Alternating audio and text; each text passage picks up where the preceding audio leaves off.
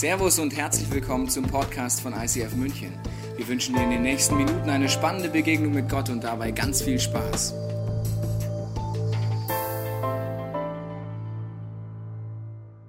Mutig beten, Wunder erleben. Herzlich willkommen im Jahr 2016. Hallo, geht's euch gut? Ja, das ist doch schön. Geht's euch auch in Altstadt gut? Ja? Und in Augsburg auch? Sehr schön, ihr seid wieder dabei. Ich liebe immer die Anfang von so einem Jahr. Weißt du warum? Die Anfang von so einem Jahr. Was war das für Deutsch? Egal. Ich liebe die Anfang von dem Jahr, weil wir als Kirche jedes Mal eine Serie machen, die mich so dermaßen schon vorher motiviert, weil ich ja weiß, was kommt. Es hilft mir, ein Jahr zu starten auf eine Art und Weise, ich sage, Gott, was hast du vor in diesem Jahr? Was möchtest du tun in diesem Jahr, in all meinen Lebensbereichen? Diese Serie hat das definitiv in sich. Es geht um Gebet. Und wenn du Gebet hörst, denkst du vielleicht, jetzt echt? Die nächsten Wochen lang Gebet? Was machen wir denn da? Also ich sag dir eins. Ich war an einem Punkt gewesen vor anderthalb Jahren, da hat mich einer aus unserem Pastorenteam gefragt, Tobias, wie ist eigentlich für dich? Ich habe letztens auf der Homepage geguckt, da habe gesagt, da steht die Agenda 2020. Ich weiß nicht, ob du das schon mal gesehen hast, ja? Agenda 2020, da siehst du so, wie früher mal Videopodcasts im ICF München aussahen. Ich hatte mal eine andere Brille. Es sah alles anders aus. Interessante Fortbildung für dich, aber der Inhalt ist folgender dass wir damals die Vision rausgeblasen haben bis zum Jahr 2020. Das ist jetzt nicht mehr so lang. Damals war es noch lang. Bis zum Jahr 2020 da hatten wir der Traum, dass in den Regionen um München herum ICF-Locations entstehen, wo wir Gottesdienste anfangen. Und dann kommt einer der Pastoren zu mir und sagt, hey Tobi, wie ist es eigentlich für dich? Ich meine, wir haben 2015 und äh, ich habe mal zusammengerechnet, bis jetzt haben wir zwei Locations. Und ich sagte, ja, stimmt, habe ich auch schon, so weit konnte ich auch schon rechnen. Also Altstadt und City. Wie ist es eigentlich für dich, so wenn du dann in vier Jahren oder fünf Jahren dich vor die Kirche stellst, ist es dann eigentlich nicht peinlich für dich, wenn das dann so weitergeht in dem Tempo? Denkst du nicht manchmal darüber nach, was dann die Leute über dich denken? Habe ich nachgedacht und gemerkt, Gott sei Dank ist es mir egal, was die Leute über mich denken. Gott sei Dank ist es mir mittlerweile egal, wenn das Jahr 2020 kommt und du denkst, ach, der Tobi mit seinen Visionen, habe ich schon von Anfang an gesagt, ist kritisch zu beobachten, ist unmöglich. Ich war von Anfang an ein Realist, habe gesagt, Schwachsinn. Das ist mir egal. Aber ich habe gemerkt Folgendes. Ich habe leider letztes Jahr gemerkt, am Anfang des Jahres, ich habe auch nicht wirklich einen Biss zu beten, zu fasten, um Gott zu suchen, dass er das Unmögliche möglich macht. Und dann habe ich mir Folgendes vorgenommen, mit meiner Familie haben wir gesagt, okay, wenn das Jahr 2020 kommt, wollen wir in den Spiegel schauen und sagen, wir haben von unserer Seite als Familie Teichen alles dafür getan, die Gebetskämpfe gekämpft, Gott gesucht und unseren Beitrag dazu geleistet, dass Tausende von Menschen in den nächsten Jahren diesen Jesus kennenlernen können. Das will ich im Jahr 2020 sagen können. Dann bin ich ein glücklicher Mensch. Den Rest schauen wir dann, was noch passiert ist. Aber ich habe gemerkt, ich bin lasch geworden. Anfang letzten Jahres habe ich gemerkt, ja, so richtig beten tue ich nicht. Und dann haben wir ein Projekt gemacht als Familie und haben ein Buch gelesen. Und wenn du mich kennst, ist das das zehnte Weltwunder, wenn ich ein Buch lese, weil ich lese nie Bücher. Und das Buch habe ich durchgelesen mit meiner Frau zusammen. Es heißt Kreiszieher, da ist auch der Titel dieser Serie entstanden. Und seit über einem Jahr experimentieren wir als Familie und wir haben abgefahrene Dinge erlebt in 2015 und 2016. Wird für mich das Jahr, wo wir das als ganze Kirche erleben dürfen. Ich glaube, dass es das Jahr der Wunder wird. Einer ist dabei, das freut mich schon. Super. Also einer freut sich schon auf dieses Jahr, alle anderen so. Okay. okay. Ich glaube, dass das Jahr der Wunder wird und ich glaube, dass diese Serie matchentscheidend ist die nächsten Wochen. Wir werden darüber reden, was wir als Kirche nach vorne gehen, was für dich bedeutet. Für mich bedeutet es absolut entscheidend, dass du die Wochen mitkriegst, den Podcast dir reinpfeifst, wenn du nicht da sein kannst. Bevor ich durchstarte, habe ich eine Frage an dich. Am Anfang vom Jahr setzt man sich ja so Vorsätze. Gibt es in deinem Leben wenn du in den Rückspiel guckst, Dinge oder Lebensbereiche oder Beziehungen oder Projekte, wo du im Rückspiegel sagst, da habe ich eigentlich zu früh aufgegeben. Gibt es sowas in deinem Leben? Okay, alle anderen können nachher eine Schulung machen, wie man erfolgreich jedes Ziel erreicht in seinem Leben. Also ihr seid Angeber, okay, nein Quatsch. Also ich glaube, wir alle kennen das, dass wir im Rückspiegel sagen, ich habe eigentlich zu früh aufgegeben.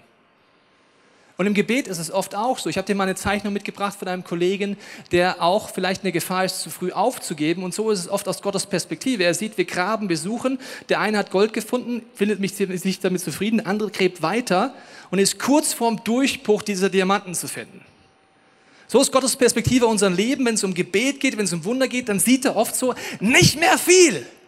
Nur noch so wenig. Hau noch dreimal mit der Hacke drauf und du hast den Durchbruch, aber wir sind vielleicht frustriert, geben auf und haben keine Kraft mehr. Und diese Geschichte, wo ich mit reinnehmen möchte, handelt von einem Mann, wo dieser Titel auch herkommt. Der Kreiszieher heißt Honi. Und Honi lebte im äh, letzten Jahrhundert vor Christus. Also das war die Generation, die Oma- und Opa-Generation von Jesus. Und damals gab es eine große Dürreperiode. Es war lebensbedrohlich fürs Volk Israel. Es hatte seit sehr langer Zeit nicht geregnet. Man wusste, wenn es jetzt nicht bald regnet, werden wir sterben. Okay, wäre sehr suboptimal gewesen für die ganze Nummer mit Jesus, wenn die Opa-Generation nicht mehr da gewesen wäre. Also sehr suboptimal. Gut, das ist die Situation. Okay, das Problem ist nicht nur, dass es nicht regnet, nicht nur, dass es existenziell ist, sondern dass seit über 400 Jahren, und das ist eine lange Zeit, keine Propheten mehr gab im Volk Gottes. 400 Jahre hat Gott keine Propheten mehr gesandt und hat eine Message gebracht, sondern mehr oder weniger gesagt, die Message ist da. Also, there's nothing else to say. Also eigentlich schon alles da. 400 Jahre. Das heißt, die Jungs und die Mädels wussten vom Hörensagen, dass Gott Wunder getan hat. Irgendwann mal bei meinem Ur, Ur, Ur, Ur, Ur, Urgroßvater. Und sie wussten theoretisch, dass Gott was tun, aber erlebt haben sie es nicht. Und jetzt ist die Situation vielleicht wie in deinem Leben. Vielleicht sagst du dir, ja, also mir geht es eigentlich gleich. Gefühlte 400 Jahre ist es her, seitdem Gott ein Wunder getan hat in meinem Leben. Gefühlte 400 Jahre ist her, wo Gott zu mir geredet hat und wo ich wirklich mutig war im Glauben. Und das ist die Situation, okay? Dieses ganze Volk setzt alles auf eine Karte, geht vor die Stadtmauern von Jerusalem und da lebt Honi. Und Honi war ein exzentrischer Kollege, der hat sich geweigert, bei dem Misstrauen des Volkes mitzumachen. Hat sich einfach geweigert. Hat gesagt, ich glaube weiter an Gott. Ich glaube weiter, dass der Wunder tut. Und sie gehen dort raus und diese Geschichte ist im Talmud übrigens überliefert. Das ist das wichtige, ein sehr wichtiges jüdisches Ergänzungsbuch zur Bibel mit Kommentaren und ist auch in vielen Geschichtsbüchern überliefert. Folgende Situation. Also das Volk kommt vor die Türen, vor die Tore Jerusalem, kommt zu Honi, also ein paar tausend Leute stehen vor ihm und sagen, Honi, kannst du nicht beten, dass es wieder regnet? Ja, also ich weiß nicht, wie es dir ging, wenn du Honi wärst, ja.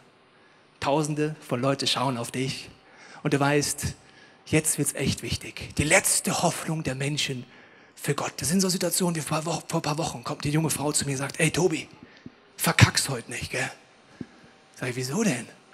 Ja, ich habe meinen Freund dabei und der hat gesagt, er gibt heute Gott die letzte Chance. Also verkack's nicht, Tobias, okay? Ja. Also so ungefähr Situationen, nicht nur eine Person, sondern tausende von Leuten denken sich, verkack's jetzt nicht, Honi. Verstehst du? Okay, was macht Honi? Er stellt sich hin und sagt, okay, bevor ich bete, holt bitte alle eure Passaöfen rein. Passaöfen waren Öfen, wo das Passabrot zubereitet wurde. Holt die rein, weil gleich wird's schütten. Okay, Honi, kann man machen, muss man nicht, hat seit Monaten nicht geregnet, sagt er, holt die Passaöfen rein. Offensichtlich waren die aus so Lehm. Das heißt, wenn es geschüttet wäre, wären die kaputt gegangen. Es war scheinbar die Passazeit. Ein großes Fest im ersten Teil Okay, also er schickt sie nochmal weg. Und du musst Folgendes wissen, die Passaöfen, das waren keine Mikrowellen, verstehst du? Die waren schwer, die waren groß, das war ein Riesending. Okay, die kommen alle wieder so voll verschwitzt, sagen, okay, Honi, also die Passaöfen sind alle drin, jetzt kannst du beten. Und Honi betet, Gott im Himmel, du siehst alle Leute, die auf mich schauen. Und ich glaube, er hat sich gedacht, und du weißt, ich habe die Passaöfen reinräumen lassen. Hat er nicht gesagt, aber gedacht hat er sich das. Schenk du Regen!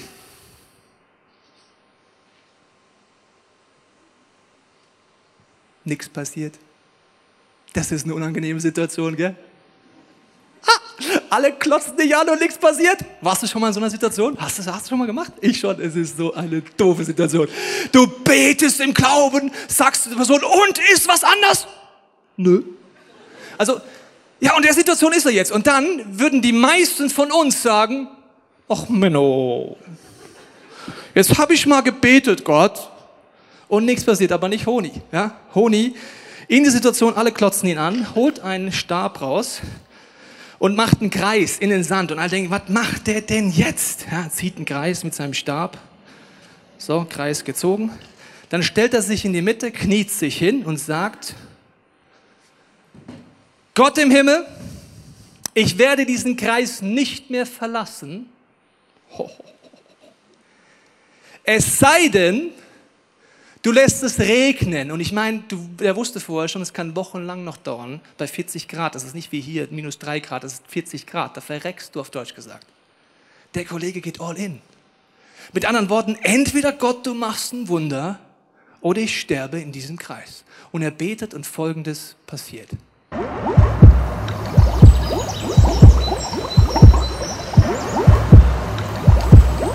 Es fängt an zu tröpfeln.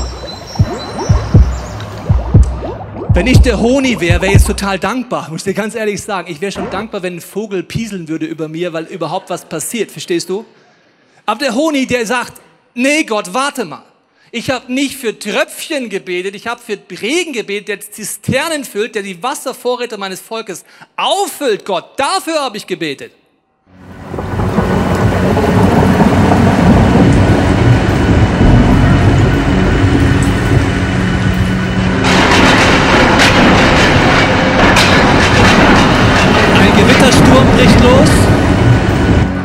Und Toni ist immer noch nicht zufrieden.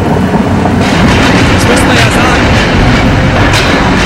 Honi, was ist los mit dir? Es, regnet ohne Ende, du musst doch jetzt dankbar sein.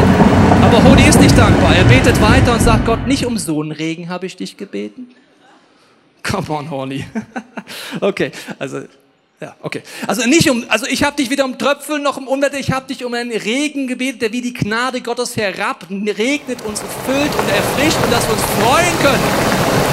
Genau so einen Regen habe ich gemalt.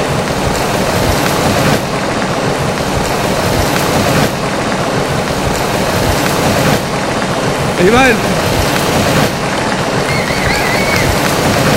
so einen Regen habe ich gemalt. Vielen Dank, ihr habt das sehr gut gemacht. Sehr authentischer Regen, also ihr seid echt schauspielerisch bedacht. Ich meine, das musste mir auf der Seele zergehen lassen. Der Kollege geht in diesen Kreis rein, er zieht einen Kreis und sagt, ich gehe nicht raus, bis das Wunder passiert. Und er wusste vorher nicht, wie lange es dauert. Dann kommt das Volk wieder zu ihm und sagt, Honi, jetzt ist genug Regen, kannst du noch mal beten? Ich meine, das Volk Gottes, wir alle sind so skurril.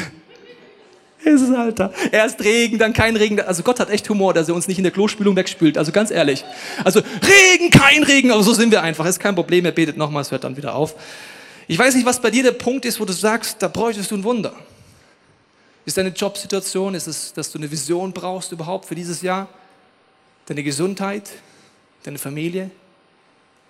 Vielleicht ist der Punkt, dass du dir schon lange ein Kind wünschst Vielleicht ist es auch etwas ganz anderes, dass du für deine Kinder betest und dir wünschst, dass sie diesen Jesus kennenlernen oder deine Freunde. Und du sagst, da brauche ich ein Wunder. Und vielleicht gerade da hast du schon jahrelang gebetet und bist eher frustriert. Es gibt eine zweite Geschichte, die mit so einem Kreis zu tun hat und die mir sehr hilft, darüber nachzudenken, wie kann das gehen, solche Kreise zu ziehen. Und zwar ist es eine Geschichte von Jericho. Ich habe dir mal die Mauer mitgebracht. Die sah ungefähr so aus. Jericho ist eine Festung gewesen, wo Gott übrigens 400 Jahre vorher schon gesagt hat, die werdet ihr mal einnehmen. Interessanterweise haben über 400 Jahre Leute dafür gebetet und es nicht erlebt. Da werde ich gleich nochmal drauf eingehen. Und dann kommt Josua mit seiner Truppe, kampffähige Männer, kommen an diese, an diese Stadt, ja? Und er will sich die Strategie abholen. Und ich denke mir, also Gott, was ist die Strategie? Mach mal Feuerpfeile, Ramböcke, Wir Wasserzufuhr abschneiden. Was machen wir Gott? Was? Ich meine, hier sind lauter Jungs, die sind ready loszulegen, verstehst du? Und dann heißt es folgendermaßen in Josua 6, Vers 2. Da sprach der Herr zu Josua, ich gebe die Stadt ihren König, seine Soldaten in eure Gewalt. Sechs Tage lang sollt ihr jeden Tag einmal mit allen kampffähigen Männern um die Stadt ziehen. Also, sechs Tage lang die sind kampffähig, das musst du wissen. Die könnten jederzeit angreifen, das heißt kampffähig. Okay? Und er sagt zu Josua, ich habe total die gute Strategie für dich. Also, Josua, das waren ungefähr zweieinhalb Kilometer darum, das dauert ungefähr eine halbe Stunde, okay? Also, latsch jeden Tag eine halbe Stunde, nur eine halbe Stunde, nicht mehr und nicht weniger, dann könnt ihr wieder Barbecue machen, könnt wieder Party machen. Eine halbe Stunde Lauf jeden Tag mit allen kampffähigen Männern, ohne loszukämpfen, um die Stadt rum. Hast du verstanden, Josua? Ja, aber warum Gott? Ja, weil. Okay. Und er fängt damit an und sagt dann noch, und übrigens Josua, ja, wenn ihr es macht, sollt ihr übrigens noch still sein. Wie jetzt kein Social Media? Für 30 Minuten kein Facebook? Ja, genau. 30 Minuten jeden Tag. No Social Media, ruhig sein, einfach da sein und rumlaufen. Warum sollen sie das machen? Wir haben in den letzten Serien immer wieder darüber geredet, dass die Bibel sich selber auslegt. Alles hat eine Symbolik in der Bibel. Zum Beispiel, warum sollen sie sechsmal rumlaufen? Die Zahl sechs aus der Schöpfungsgeschichte ist ein Bild für das Menschliche, was menschlich möglich ist. Das heißt, sie sollen sechs Tage lang meditieren. Wer sind sie eigentlich? Ja, warte mal. Wollen wir ernsthaft diese Stadt angreifen? Alter Falter, das schaffen wir ja nie. Aber warte mal. Hat Gott nicht Wunder getan auf dem Weg hier nach Jericho? Erstens nochmal austauschen kurz hier, was hat Gott alles kann? Ja, stimmt, er hat das gemacht, dann sind wir durch den Jordan gegangen. Ja, stimmt, also Gott ist ja eigentlich schon groß. Ja, was ist eigentlich noch alles passiert? Ja, dann ist noch das passiert, dann ist Wunder gemacht. Wisst ihr noch am Roten Meer? Jo, da, alter Falter, am Roten Meer, das war eine enge Nummer. Also vielleicht könnte Gott, die Schlacht findet hier oben statt. Vertraue ich Gott, ja oder nein? Der Kampf auf was verlasse ich mich? Auf meine menschlichen Möglichkeiten oder auf Gottes Möglichkeiten? Jetzt geht es aber noch weiter in diesem Text. Sie gehen ja dort, soll nicht nur sechsmal drum rumlaufen, sondern es heißt weiter, nehmt die Bundeslade mit, lasst sieben Priester mit Widderhörnern in der Hand vor ihr hergehen. Auch hier wieder alles Symbolik in der Bibel. Wenn du in der Serie Momentum warst, weißt du, dass das Witterhorn ein Symbol für Jesus ist. Schau dir die Serie an, dann verstehst du es. Warum? Also, die sollen nicht nur da rumlatschen, sondern sie sollen die Bundeslade, ein Symbol für die Gegenwart Gottes, mitnehmen und die Kraft von dem, was Jesus am Kreuz getan hat, das Witterhorn, auch mitnehmen auf diesen Gebetsspaziergang, jeden Tag 30 Minuten. Warum ist das ein großer Unterschied? Der Unterschied ist folgender. Ich habe oft ein Ziel als Mensch. Ich habe einen Kreis gezogen. Zum Beispiel Gott, ich möchte in dem Bereich gesund werden. Oder jemand kommt ins Krankenhaus und sagt, ich möchte nicht ins Krankenhaus, bete bitte mit, dass ich nicht ins Krankenhaus komme. Okay? Und dann beten wir das. Wie so ein Mantra. Und wir Christen machen oft komische Dinge. Ist dir mal aufgefallen?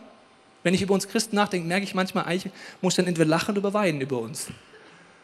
Wenn du kein Christ bist, gute Hintergrundinformation für dich, was wir Christen komisches machen. Zum Beispiel machen wir Folgendes. Ja? Also wenn ein Problem da ist, Nehmen wir noch Situation, jemand muss ins Krankenhaus. Dann glauben wir irgendwo ganz tief unterbewusst in uns Folgendes. Wenn ich, Tobias Teichen, alleine ein Gebet bete, hat das einfach keine Kraft. Verstehst du? Wenn ich da im Krankenhaus bete und sage, Jesus, könntest du mich gesund machen? Bitte. Bitte? Bitte. Amen. Dann hat es keine Kraft. Also kommen wir auf die Idee, wenn nur mehr Leute mit mir mitbeten, dann hat's Kraft, verstehst du? Also fangen wir an, SMS rumzuschreien, Rundmail. Betet mit, dass ich aus dem Krankenhaus rauskomme. Und ich spiele dir mal kurz bisschen übertrieben vor, was wir dann unterbewusst ernsthaft glauben. Folgendes. Also, Vater, Sohn, Heiliger Geist chillen oben im Himmel, spielen Golf, trinken Prosecco und Erzengel Gabriel ist in der Gebetszentrale da. Ja? Er hat, muss dir vorstellen, ich, ich habe ein bisschen Fantasie, tut mir leid, aber also hat alles voller Bildschirme, musst du dir vorstellen. Alles voller Bildschirme. Und zum Beispiel München, ja. Und München sieht er dann, da sind alle Christen drin, sind immer so kleine Lämpchen, okay? Und wenn ein Gebetsanliegen reinkommt, leuchtet ein Lämpchen. Wo musst du dir vorstellen? Okay, dann ist er jetzt da vorne, ja. Die Dreieinigkeit spielt gerade Golf miteinander. Ja, wer gewinnt, weiß immer keiner vorher. Okay, sie spielen miteinander und auf einmal sagt, herzlichen Entschuldigung, äh, Gottvater, es kommt gerade ein Gebet rein. Ja, und dafür unterbrichst du mich jetzt? Wie viele Leute beten denn gerade? Ja, nur einer in Schwabing. Und dafür unterbrichst du mich jetzt ernsthaft beim Golfspielen? Und er spielt weiter Golf, weil wenn einer Christ betet, hallo! Ich meine, da unterbricht Gott ja nicht das Golfspiel, verstehst du? Dann sagt er extra, ja, sorry, sagt der Gabriel, ja, du hast ja gesagt, ist klar, also einer Christ alleine bringt nichts. Dann sagt er, oh, Entschuldigung Gott, dass ich nochmal unterbreche. Ich sehe gerade, ein zweites Lämpchen geht in Drudering auf. Ich glaube, er hat seinem Freund eine SMS geschrieben, er soll mitbeten. Was? Ein zweites Lämpchen in Trodering? Noch alles unter Kontrolle. Noch geht's. Noch sind es nur zwei Christen. Noch hat das keine Kraft, das Gebet. Die sind immer noch voll entspannt. Und dann, während sie da gerade den dritten Prosecco schlürfen, kommt Gabriel reingestürzt, sagt, Code Red! Code Red! Die haben eine Rundmail geschrieben ans ganze ICF, jetzt beten alle! Oh nein! Sagt Gott, jetzt beten alle. Jetzt müssen wir ihm ja das Gebet erhören, weil alle beten. Okay, ich muss das so übertreiben, weil sonst. Oh. Also, wie soll ich es dir sagen? In meiner Bibel steht das nicht drin. Aber unterbewusst glauben wir das. Wir glauben in einer Notsituation, wenn wir nur genug Leute haben, die das gleiche Gebet mit mir beten, hört es Gott. Das wäre die gleiche Logik. Wenn mein Sohn auf die Idee kommt, wenn er sagt, er möchte Süßigkeiten und Papa sagt nein, also überlegt, ich habe Plan B.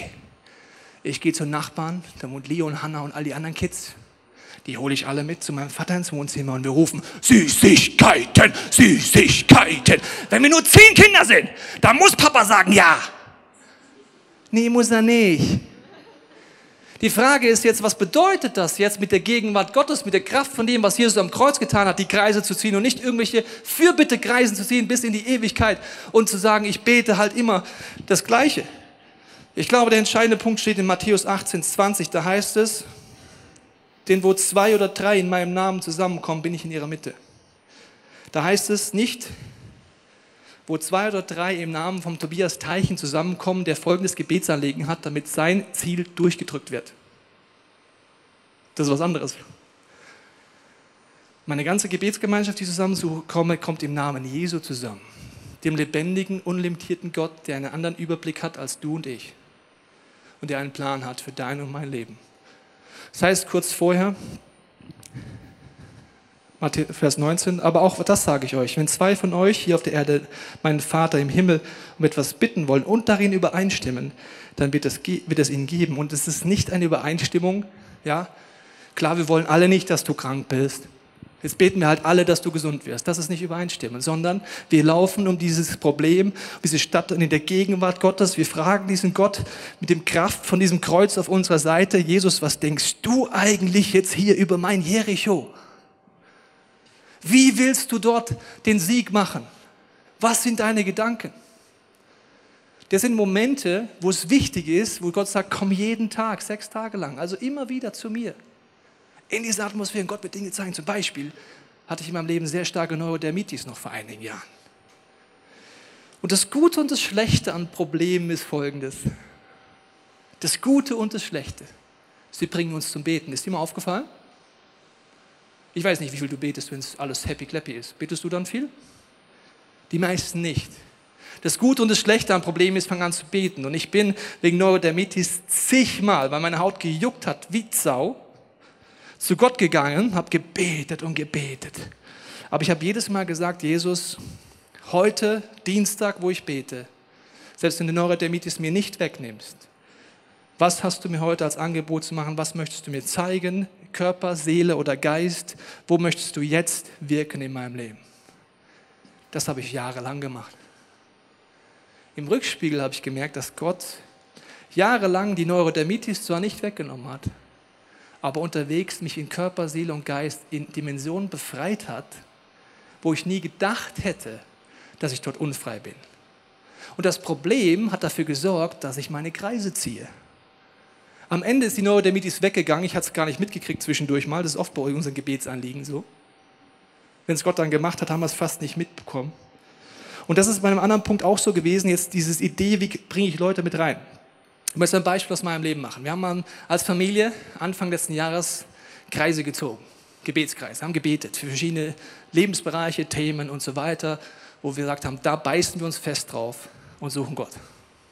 Und eins war, ich habe es dir schon erzählt, aber ich erzähle dir eine Zusatzsache, dass wir gesagt haben, okay Gott, ich bete schon seit über zehn Jahren dafür, dass Gott mir ein Haus gibt.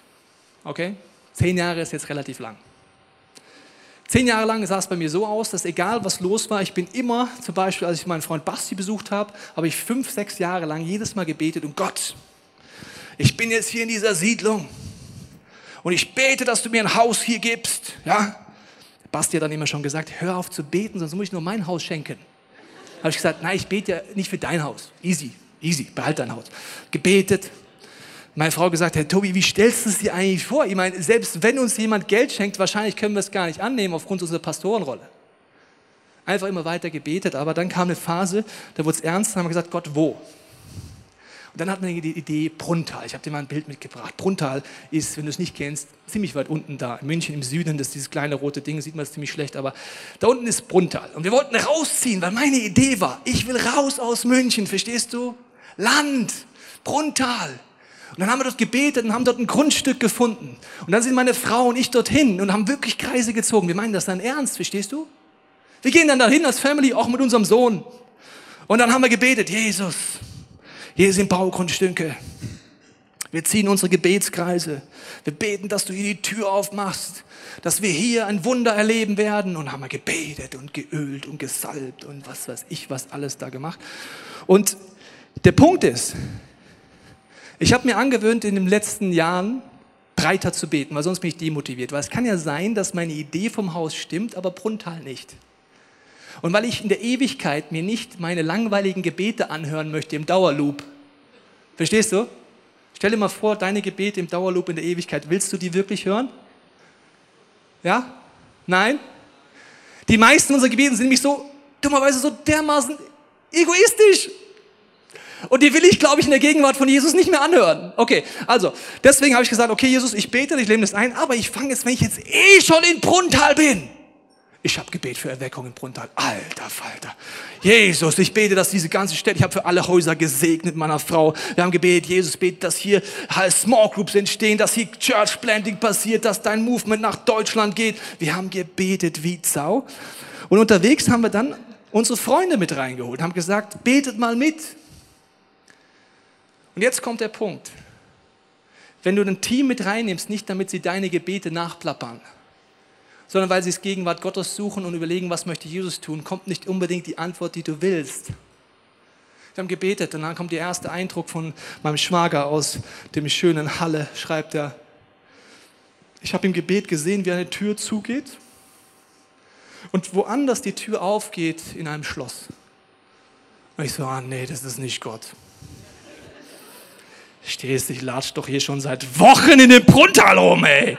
Das kann doch gar nicht sein, jetzt sind Bruntal Tür zu. Kommt der nächste Eindruck von einer Freundin, die mitgebetet hat und wir holen uns immer Leute ins Boot, die uns nicht nach dem reden, was wir wollen, sondern die Gott suchen. Dann sagt die Freundin, ich habe einen Vogel gesehen. Oh, wie schön. Der ist in Bruntal gestartet und Richtung Stadt geflogen. So, nö, das ist erst recht nicht Gott. Also verstehst du, ich will rausziehen aufs Land, jetzt kommt der, du hast wohl einen Vogel. Also verstehst du, was ist das denn? Und dann kommt der dritte noch, auch die gleiche, und dann war klar, it's not Bruntal. Der Kreis ist immer noch gleich, aber ich hätte mich in die Ewigkeit reinfräsen können in den scheiß Acker da. Und es wäre nicht passiert. Ich bin heute Hausbesitzer, aber wo ganz anders. Im Rückspiegel sage ich, Gott sei Dank bin ich da. Da gibt es nämlich eine U-Bahn. Das ist echt wichtig, sage ich dir aber. Wo ich wohne, ist eine U-Bahn. Nicht so Schneechaos, forget it. Also, das heißt, ein Team dazu zu holen und zu sagen, gemeinsam suchen wir diesen Gott. Dann heißt es weiter in diesem Josua-Text, am siebten Tag sollt ihr siebenmal um die Stadt ziehen und die Priester sollen die Hörner blasen. Also dieses Symbol für die Kraft von dieser Auferstehungskraft von Jesus. Wenn der Gelang angezogene Signalton des Widertons ertönt, so stimmt ein lautes Kriegsgeschrei an, dann wird die Stadtmauer einstürzen und ihr könnt von allen Seiten nach Jericho eindringen. Das Problem ist folgendes. Wenn du so einen Kreis hast in deinem Leben und ihn vielleicht schon aktiv gezogen hast oder nicht, ist unser Problem, dass wir aufgeben wollen. Und ich meine, du musst es dir vorstellen. Du latscht um diese bescheuertes Jericho und dein Jericho ist vielleicht der Kinderwunsch Dein Jericho ist vielleicht, dass Gott dich versorgt finanziell. Dein Jericho ist, ich weiß nicht, was es ist. Aber wir haben die Tendenz, schon noch eine Runde aufzuhören. Oder? Oder ich bist ein Glaubensheld. Zwei Runden, okay, bist ein Glaubensheld. Zwei Runden, wenn ein ganz, ganz großes Rennen, dann vielleicht nach drei Runden, aber nach sechs Runden, das heißt, das Menschliche ist ausgeschöpft, es gibt nichts mehr zu tun. Du kannst networken, wie du willst, du kannst dich bewerben, wie du willst. Du bist an einem Punkt, menschlich gesehen, Zahl sechs, that's was it, du kannst nichts mehr tun und dann nicht aufzugeben. Nach Jahren. Ich habe eine Geschichte gehört, die hat mich tief bewegt und auch gleichzeitig gechallenged, nicht aufzugeben. Sie ist von Wilma Rudolph. Ich habe dir ein Bild mitgebracht. Sie hat als äh, Kind Kinderlähmung gehabt und konnte deswegen auch entsprechend aufgrund der Verformungen nicht laufen. Und ihre Mutter hat immer gebetet, dass Gott ein Wunder tut und dass sie so schnell wie der Wind rennen kann. Das war immer Gebetsanliegen. Sie hat dann mit neun Jahren konnte sie an Krücken gehen, was ja schon ein Wunder ist. Ja, jeder würde sagen, das ist doch super, Mama. Aber sie hat gesagt, nein Gott, ich bete, dass sie rennen kann. Mit zwölf Jahren kann sie ohne Krücken, das seht ihr jetzt hier, kann sie ohne Krücken gehen und spätestens dann müsste man sagen, that's it. Das ist ein Wunder. Aber die Mutter betet weiter und sagt, nein Gott, ich bete, dass meine Tochter rennen kann. Mit 16 Jahren, ich habe dir ein Bild mitgebracht, läuft sie das erste Mal für die USA. Und 16 Jahre sind lang. Ich brauche dich mal kurz zum Mitrechnen. Bist du bereit? Also 16 Jahre sind 16 Jahre. Hast du mitgerechnet? Ist jetzt wichtig. Also 16 Jahre sind verdammt lange 16 Jahre. Nach 16 Jahren kann man sagen, wow, heart-touching story, awesome God. Aber 16 Jahre diesen Kreis ziehen und sagen, ich gehe da nicht raus. Ich bleibe da dran in meiner Gesundheit, in meinen Herausforderungen, in meinem Wunsch nach Familie, in den Kinderwunsch, was auch immer der Punkt ist. Ich bleibe dran. Und ich gebe nicht auf, ich suche Gott, die Gegenwart Gottes, nehme Leute in meiner Small Group mit rein. Wir suchen, ob vielleicht Gott noch Feinjustierungs machen will, aber ich bleibe einfach dran. Und nochmal vier Jahre später, sie 20 und es passiert Folgendes, das schauen wir uns mal an.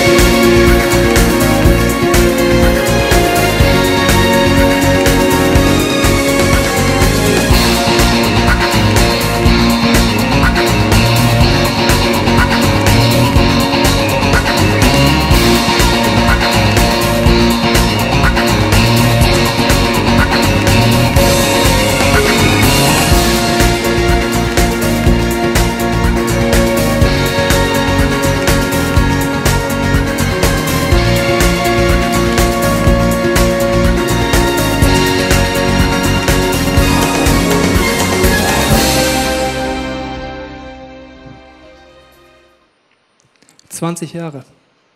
20 Jahre Gott suchen, 20 Jahre nicht aufzugeben. Das Schöne und das Herausfordernde ist, dass Situationen auch in 2016 in deinem Leben sein werden, wo du sagst, ich komme nicht weiter. Ich brauche ein Wunder. Und das sind Situationen, wo Gott eingreift. Das sind die Probleme vorher da. Ich habe eine Bibelstelle zum Abschluss mitgebracht, Römer 8, 35.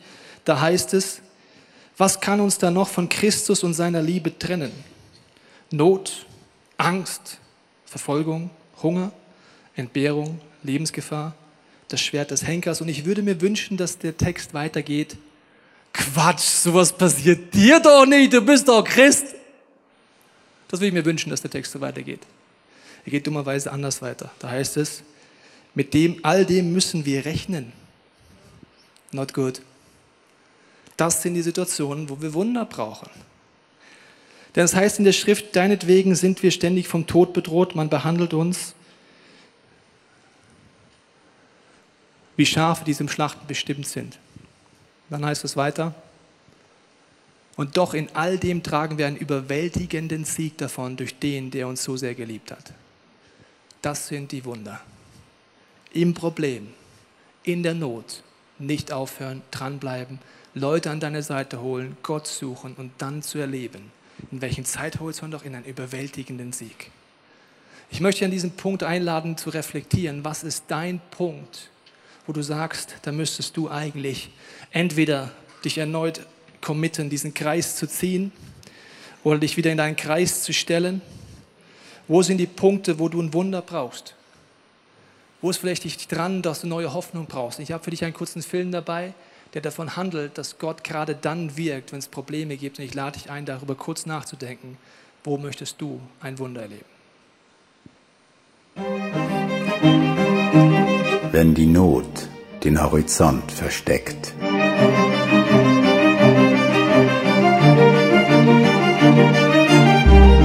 Und Schwierigkeiten den Weg versperren. Kann ein Gebet Wunder bewirken. Wenn wir beten, erwarten wir das Unmögliche. Wenn wir beten, tut Gott Großes. Wenn wir beten, geschehen Wunder.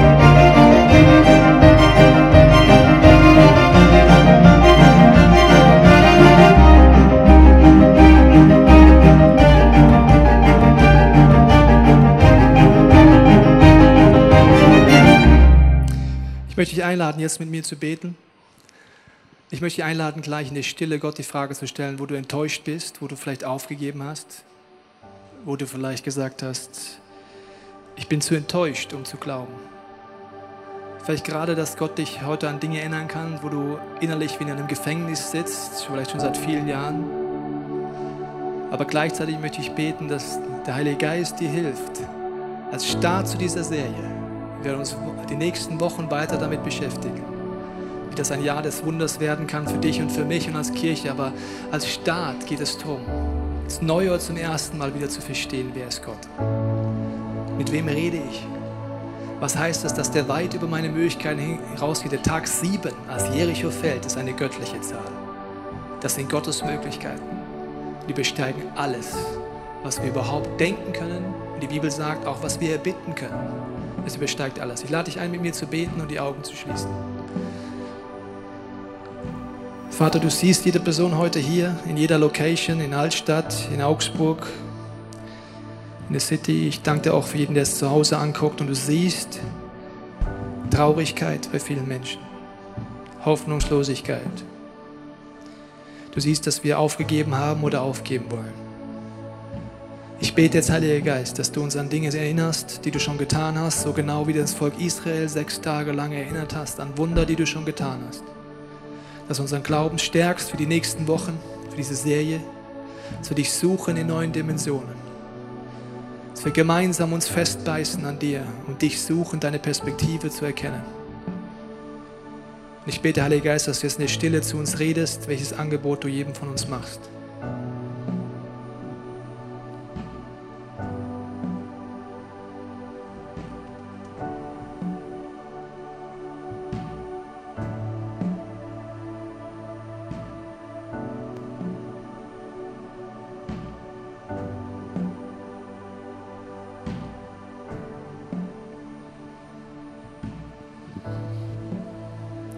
Jesus, ich danke dir, dass du einfach mir tief im Herzen diese Gewissheit gegeben hast, dass 2016 für uns als Kirche und für jeden Einzelnen von uns ein Jahr der Wunder wird. Dass wir voller Ehrfurcht vor dir knien werden als ganze Kirche und zurückblicken werden am Ende dieses Jahres und sagen, Jesus, es ist unfassbar, wie groß du bist. Ich bete, dass wir eine Kirche sind, die sich gegenseitig ermutigt, nicht aufzugeben, dran zu bleiben deine Gegenwart und deine Kraft immer wieder anzuzapfen. Und ich danke dir, Jesus, für die nächsten Minuten, dass du in allen Locations uns zeigen wirst, dass du groß bist, unlimitiert bist und uns einlädst, diesen Weg zu starten in dieses neue Jahr mit dir an der Seite. Und wenn du diesen Jesus nicht kennst, lade ich dich ein, die nächsten Minuten zu nutzen und zu sagen, Jesus, ich bete, dass 2016 ein Jahr des Wunders wird, dass ich eine lebendige Gottesbeziehung erkenne und erlebe. Amen. Wir hoffen, dass dir diese Predigt weitergeholfen hat. Wenn du Fragen hast, kannst du gerne an info at icf-moenchen.de mailen und weitere Informationen findest du auf unserer Homepage unter www.icf-moenchen.de.